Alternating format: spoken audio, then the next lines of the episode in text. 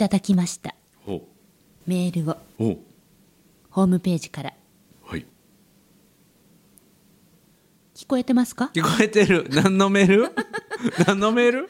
悩める方から、うんうん。リスナーさんかはいら相談のメールをいただきました、うん、そこをスッと入ってくれないとええ何かわからないから待ってたの今。大変失礼いたしました、あのこのね今日も褒め立つ、はい。毎週ワイワイガヤガヤやっておりますけれども、あの真面目な番組はいというテイストもできるということを今週は。か真面目なんですいつも。笑っちゃった。はい、はい、真面目なものもできるぞというのを今週お見せしたいと思います。はい。はい。まお願いいたします。あ、どっちが答えんの？ご挨拶いきましょう。ご挨拶いきましょう。褒めるだけが褒め立つじゃない、はい。日常の中からダイヤの原石を探し光を当てる褒める達人的生き方を提案する。今日も褒め立つ。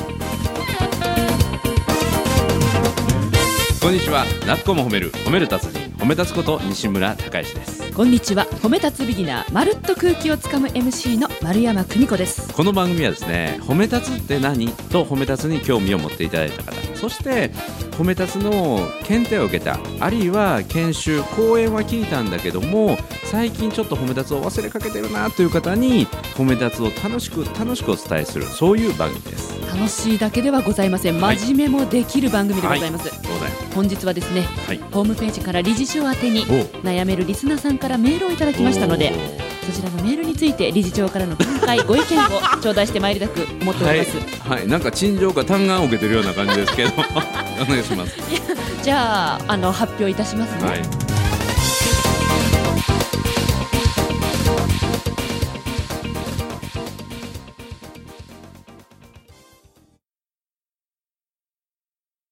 リスナーさんからいただきました愛媛県にお住まいのれいこさん、うんありがとうござあいます。ます。西村さんのご意見を伺いたくメールさせていただきました。うん。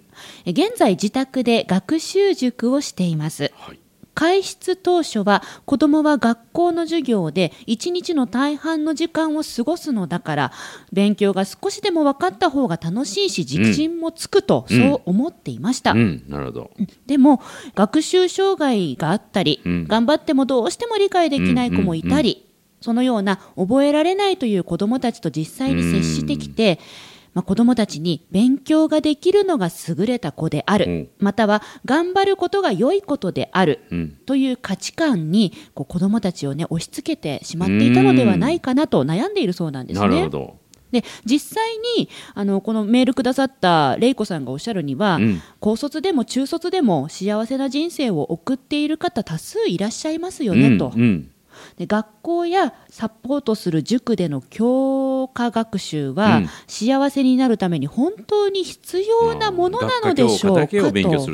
はい、うん。悩んでいるそうなんです、うん。子どもたちが幸せな人生を自ら選んでいく力を身につけるための学びや体験。うん。それは一体どんなことから得られると思いますか、うん。西村さんのご意見を聞かせてください。お願いしますと。なるほど。これ結構真剣に悩んでらっしゃいますんで。いい質問ですね。子いい質供さんに対してね問だし学習塾を本当に真面目に、まあ、経営って言いますかね、はい。えー運営されてる方がこういう悩みをもお持ちになるというのは本当にあの当然のことだと思いますし、はい。逆にこういうお悩みを持たれながら教育現場にいらっしゃるということは、これは本当に素晴らしいことだろうなと思いますね。こういう悩みを持っていることが素晴らしい。そうというのはその塾の経営って言いますかお金のことだけを考えればね、あのその子どもたちの点数を成績を上げれば親の満足が高まって塾の評判が良くなってそれで OK だ。はい。だから一番経営のことを考えれば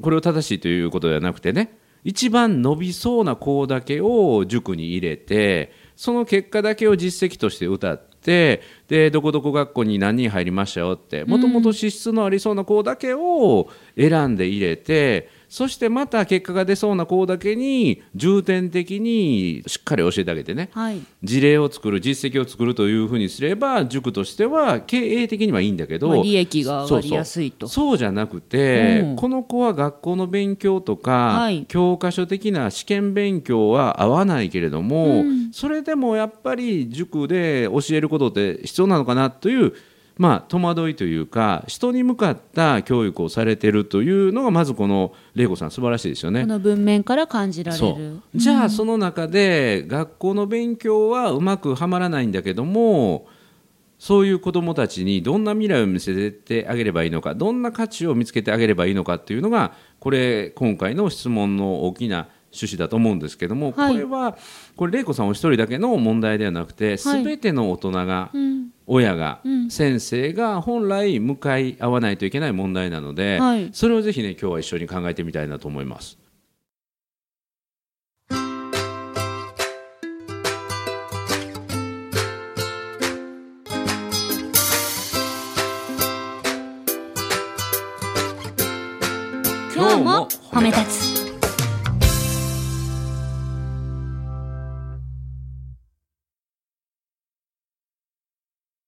っぱ勉強ができる子の方がうんいいんですかね？あのねいい子です。いい子。うん、いい子。これは、親にとって、親にとって、大人にとって都合のいい子。あ、聞こえのいい子。うん。だからみんないい子にしたいと思うんですよ。はい。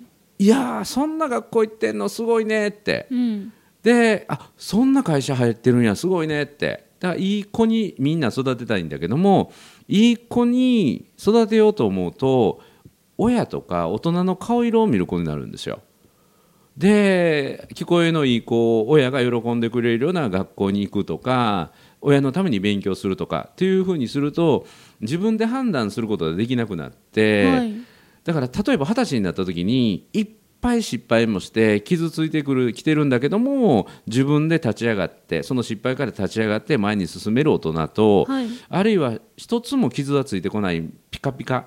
でみんなからいい子だねいい子だねって言われたんだけども自分では何も判断ができしてこなかった大人二十歳になってどっちの大人を育てたいかというと、うん。そう聞けばねみんな傷ついてでも自分で立ち上がって、その経験を糧にして生きていくこと言うんだけど、はい実際自分の子となると失敗させたくない。傷ついてほしくない親心。そう、んで親の言った通り大人の言った通りのことをしてほしいねはい。っていう子に育てたくなるんだけども本当は僕はいっぱい失敗できてそしてそこから立ち上がれるそんな大人になるようなね子供を育ててあげるのが僕大人とか親の役割じゃないかなとは僕思うんですけどね。サポートする塾の先生たちもうん一緒。そうで塾だけじゃなく学校もそうでねうん。で今その学校の勉強ができるできないはい。で学校の勉強あるいは塾に入れるっていうのはそこから例えばその先に受験があってね、はい。いい学校に行く、はい。いい学校に行かないといい会社に入れない、うんいい会社に入れないといい生活ができないという、うんそのマイナスの連鎖を考えるのでやはり勉強ができていい学校に入れてそしていい会社大きな会社に入ることがそれが一番正解なんだという考え方があると思うんですけども、はい。僕はこれからの時代僕はそれは本当に果たして正解かなというのが、うんすごい思うんですよ。それでいいのかって。でこれは僕が思うだけじゃなくて今すべての大人たちがそういうことになんとなく気づき始めてるんじゃないかな、うん。いい学校を出ていい大学そしていい会社に入ることがその人の一生涯の安定と幸せを保障することになるんだろうかってならないと思いねます。大きな会社が突然こうバラバラになってしまったりとか、はい。今までいい学校出たんだけども就職がうまくいかないとかそこで心折れてしまったりとかね、ということがあるのでいやいい学校って何なんだろう？いい会社って何なんだろう、何なんだろっていうことになるのう。で何なんだろだから僕は子どもたちには生きていく力を身につけさせるようなそんな教育が必要だろうなって。でそれはね今日僕はぜひその生きていく力ナンバーワンのまるちゃんに聞いてみたいなと思うんだけども、はいまるちゃんにはなんか生きていく力があるよね。う。はい。四歩目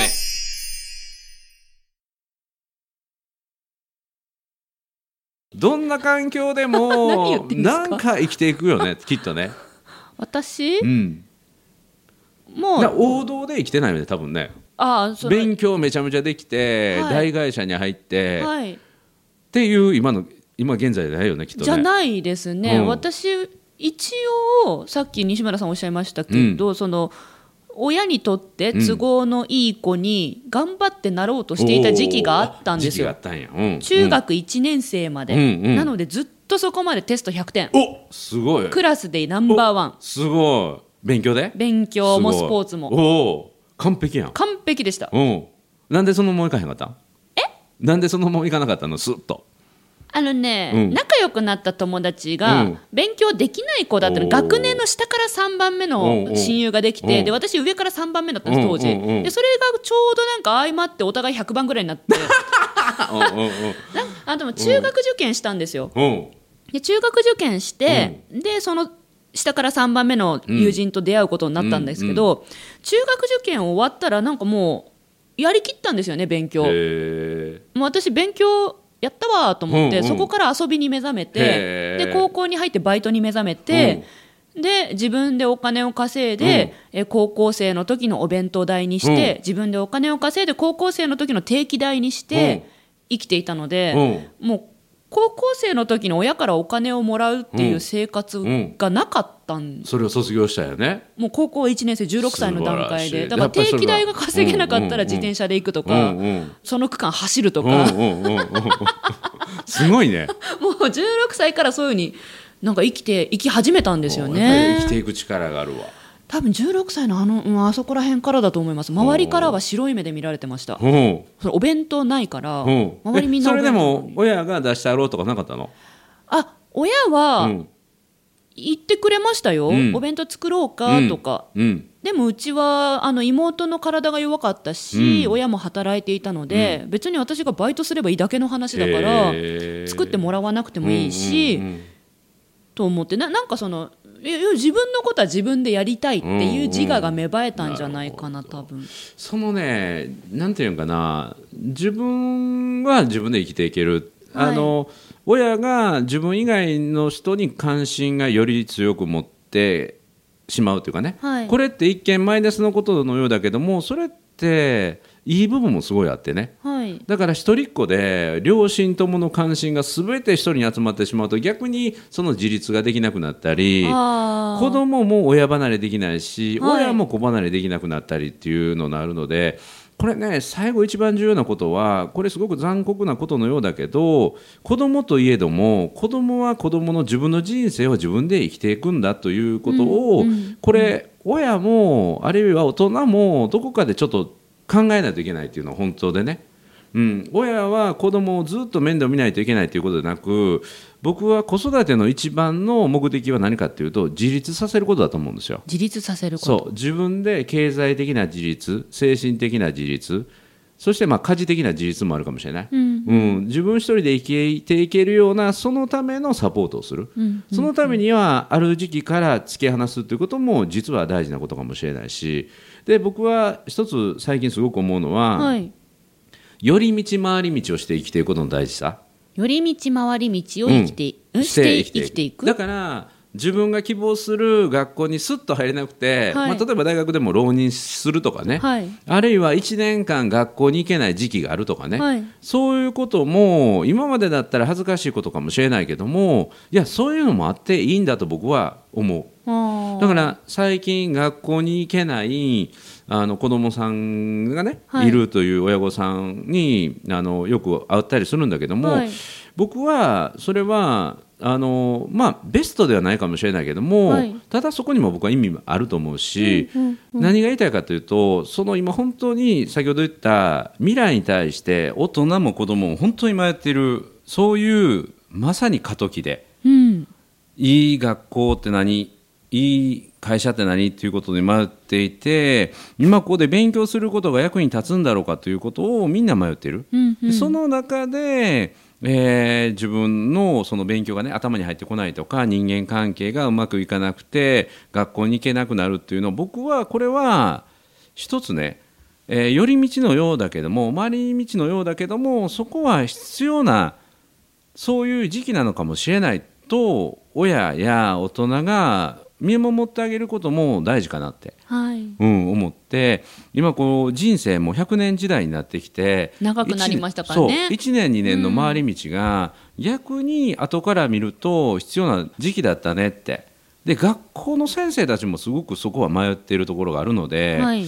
実は学校に行けない子どもたち、はい。そして学校でメンタルを不調を訴える先生ってすごく多いんですよ。だから今学校全体が教育のその期間自体がすごく今迷っているような時期でね。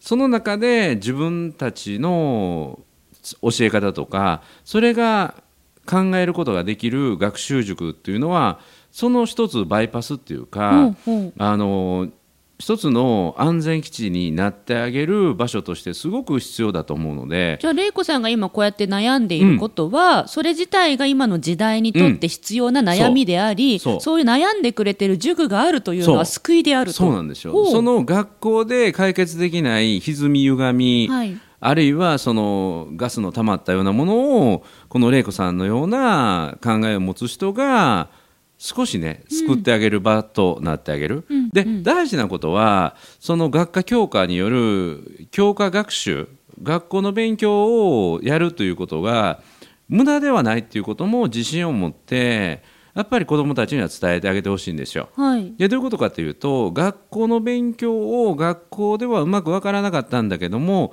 塾でサポートしてもらうことによってポーンとスイッチが入って点数が上がってそこで親やとか先生に認められて、うんそれが自信となって人生が開かれる子もいるんですよ。まさに私そうでしたよ。素晴らしい。だって小学校の時うんに中学受験にチャレンジしてうん成功したのは塾のおかげだったんですよお。ー塾の先生がうんすっごい個性的な人たちで、うん。で、私、受験コースだって分かってなくて入塾したんですね。ほうほう 妹が体弱くて、親がつきっきりになって、うん。私の面倒見きれないから、うん。何やりたいって言われて、うん。最初水泳やりたい、うん。ですぐやめた、うん。次習字やりたい、うん。すぐやめた、うん。ピアノやりたい、うん。すぐやめた。うん。そろばんやりたいすぐやめた、うん。じゃあ何やりたい、うん。塾って言って、そしたらそこの先生がものすごい個性的な先生がいたんですよ、うん。3人くらい、うん。で塾のメンバーも良かったんですよ、うん。で楽しくなっちゃって、気がついたら受験コースだったんですよ、うん。で周りが受験するから、えじゃあ私もするって言って、寄付金がないところを自分で小学校6年生の私選んで、でみんなやるから私もやるって言って受かったんですね、うん。だから塾があったから私は小学生の時寂しくなかったし、勉強に打ち込めたから、うん。あの時は勉強と思ってやってないですもんね、うん。そう。4歩目。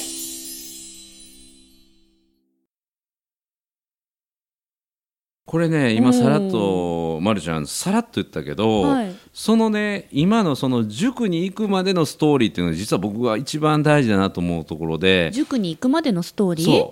あのまず何がやりたいって言われて水泳で すぐやめた、やめた。で次何やったっけ？えっとね次でさ習字？習字。やめた。はい、あとで？そろばんもやったし、うん。うん。やめた。ピアノもやった、うん。やめた、そうこれが大事なのよいろんなものを体験させてあげるっていうのがすごい大事で、うちの母はそのポリシーを私にもう幼い頃から言ってました、うん。あんたがやりたいって言うんだったらん。何でもやらせてあげるって、うん。だけどやめる時、うん。もう自分で決めなさいって言われてました、そう。だからね何がその子供のスイッチを入れるかわからないので、はい。ろんなものを体験させてあげる。これも寄り道回り道なんですよ。うんうんうん。一個やったんだからなしやり遂げなさいっていうのも一つかもしれないけども、はい。い、ろんなことを経験させてあげて、はい。あなた何やってもダメねっていうんじゃなくて、うん。きっとねあなたに合うものが現れるからそれまでいろんなものを一緒に探そうねってあそういうスタイルでした。確かに。これがねいいんですよ。それがたまたま勉強であるかもしれないしあるいは他のことであるかもしれないし、はい。そこと出会った時にねすごい大事なことがあってその中で話が戻るんだけども塾の学校の勉強をやっておくっていうのは何がいいかというと、はい。その一つ言ったのはその塾のサポートによってパーンと成績が上がる人もいる。で、うん。上がらない人もいるでしょ、うん。上がらない人もいるんだけどもこれ何が大事かというと本当の勉強の大切さっていうのは実は社会に出てから勉強の大切さって分かるんですよ。そうですね。あの時にもっと勉強しておいたらよかったとか そう歴史のこと勉強しておいたらよかったとか。思う。そうこの時にね大事なのは何かというと学び直しをした時に馴染みがあるかどうかっていうのはそれすごい大事なんですよ。馴染みがあるかどうかあこれ聞いたことあるって。なんとなく知ってるっていうやつですかあの勉強の時は挫折したけど、はいなんか聞いたことがある、うんというものを社会人になって興味を持ってもう一回学び直しをしてみるとパチパチパチっとつながる時があるんですよ。はいすると学び直しの時の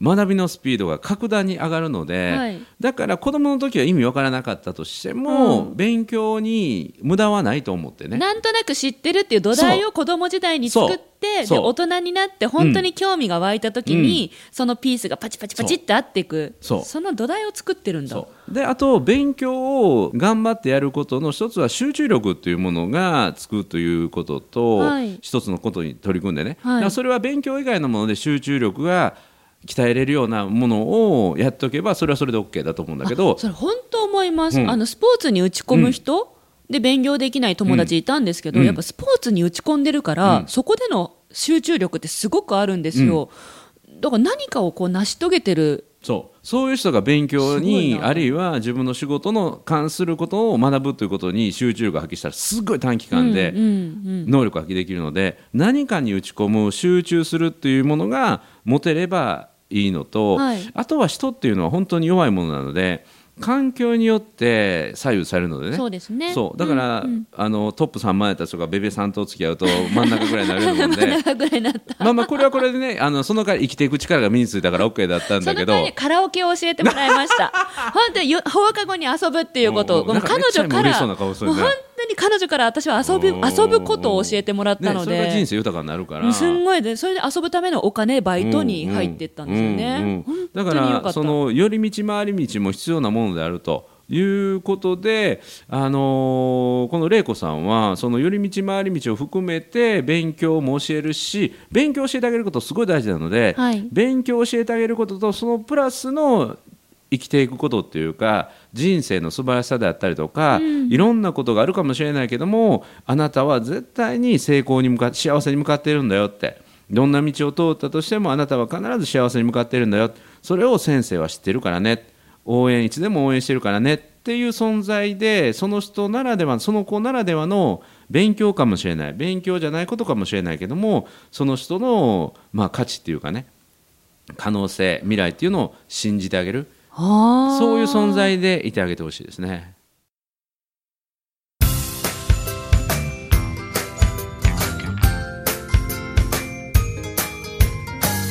褒めるだけが褒め立つじゃない。今日も褒め立つ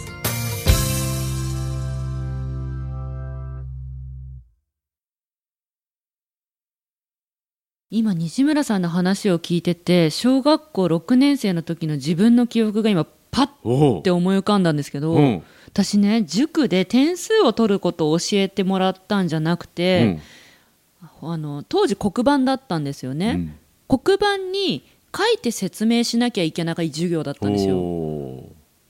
その生徒の方が？そうです、んうん。えっと、この答えはなんでこうなったかを書いて説明しなきゃいけない授業があって、で私それ最初できなくて、でも周りのみんなができて、で私もできるようになりたくて、うん。その書いて説明するっていうのをうん。頑張ったんですよ、うん。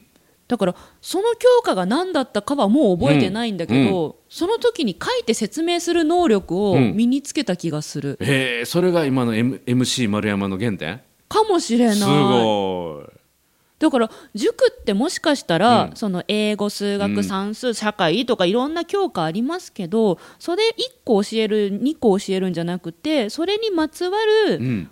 その書いて伝えうるん。能力とか、あと人の話を聞く能力とか、リアクション力とか、そういうものを育む場所であるかもしれないのかななんて思っちゃったりしちゃったり。もう一回その塾行かなあかんかもね 僕らね。行きたい素晴ならしい先生やいやね本当にねあの先生がすごい個性的な方々が多かったんですよ。うん。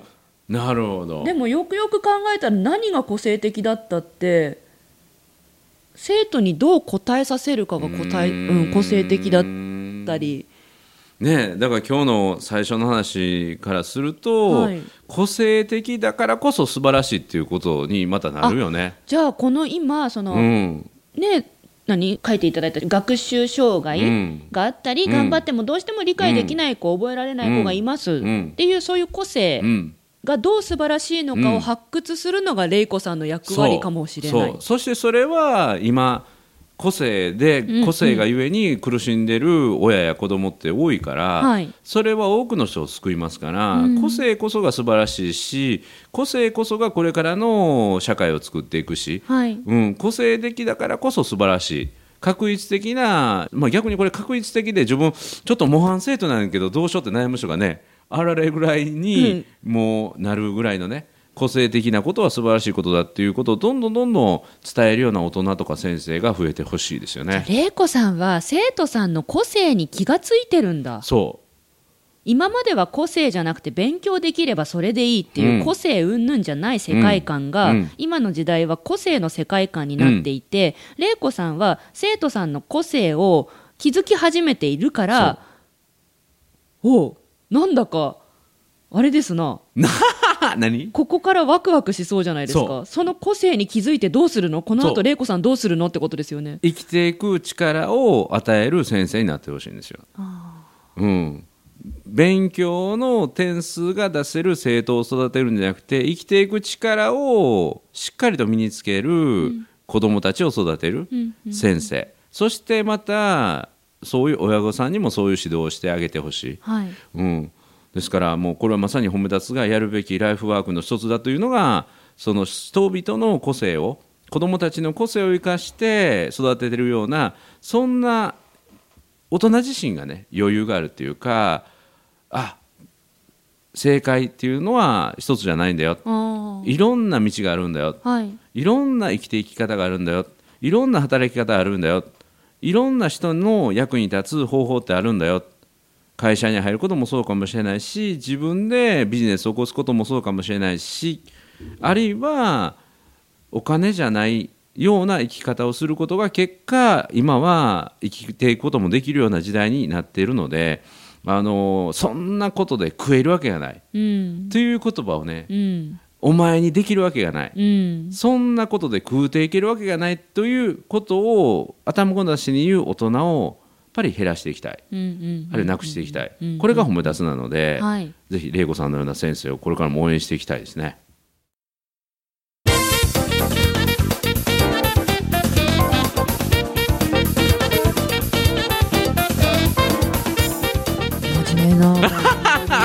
でした。ねえ今日は真面目だった集会しいや今日この質問いただいた時になんか嬉しかったですわ。嬉しかったですか？はい、いやこういう思いを持ってる大人がいるんだしかもそれが教育の世界にそして塾の世界にいて、まあ、このままではちょっとおかしいよねこれでいいんだろうかっていうことを考えてもらえるような人がいるっていうのは我が同志を得たりっていう感じですごく嬉しかったです。愛媛県の玲子さん、うん。今回メールくださったんですけど、あのちょっと番組のねあの放送の都合で一部割愛をさせていただいてるんです。あのやっぱメールを送るときってやっぱ皆さんいろんな風に表現が難しくって、あのなんかいろんな言葉をたくさん書いてうん、いいんだろうかっておメールを送れないではい。いる人もいるんじゃないかなって今回思いました。はで、玲子さん、あのね一部メール割愛させていただきましたけれども、でもあの全部西村さん目を通した上で今答えてくれています。うん。でこれからもし西村さんにこういった質問を送りたいっていうリスナーさんがいたら、ぜひ気にせずに、もうメールに全部書いてほしいです。でそれ全部ちゃんと読んで、はい。西村さん答えてくれてるんですね、なので皆さんぜひあのこうやって書いたらなんか長すぎないかなとか、言葉間違ってないかな、ん。そんなことは一切気にせず、大丈夫。です。もうありのままの皆さんの質問お待ちしてますので、どんどん送ってください。で送り先が日本褒める達人協会のホームページトップページ開いていただくと右上に問い合わせフォームがあります。えタイトルに「今日褒めへの質問」と書いて送ってください。たくさんお待ちしてます。ということでなっこも褒める褒める達人褒め立つこと西村孝之と。褒め立つビギナーまるっと空気をつかむ MC の丸山久美子でした。今日も褒め立つ。それではまた次回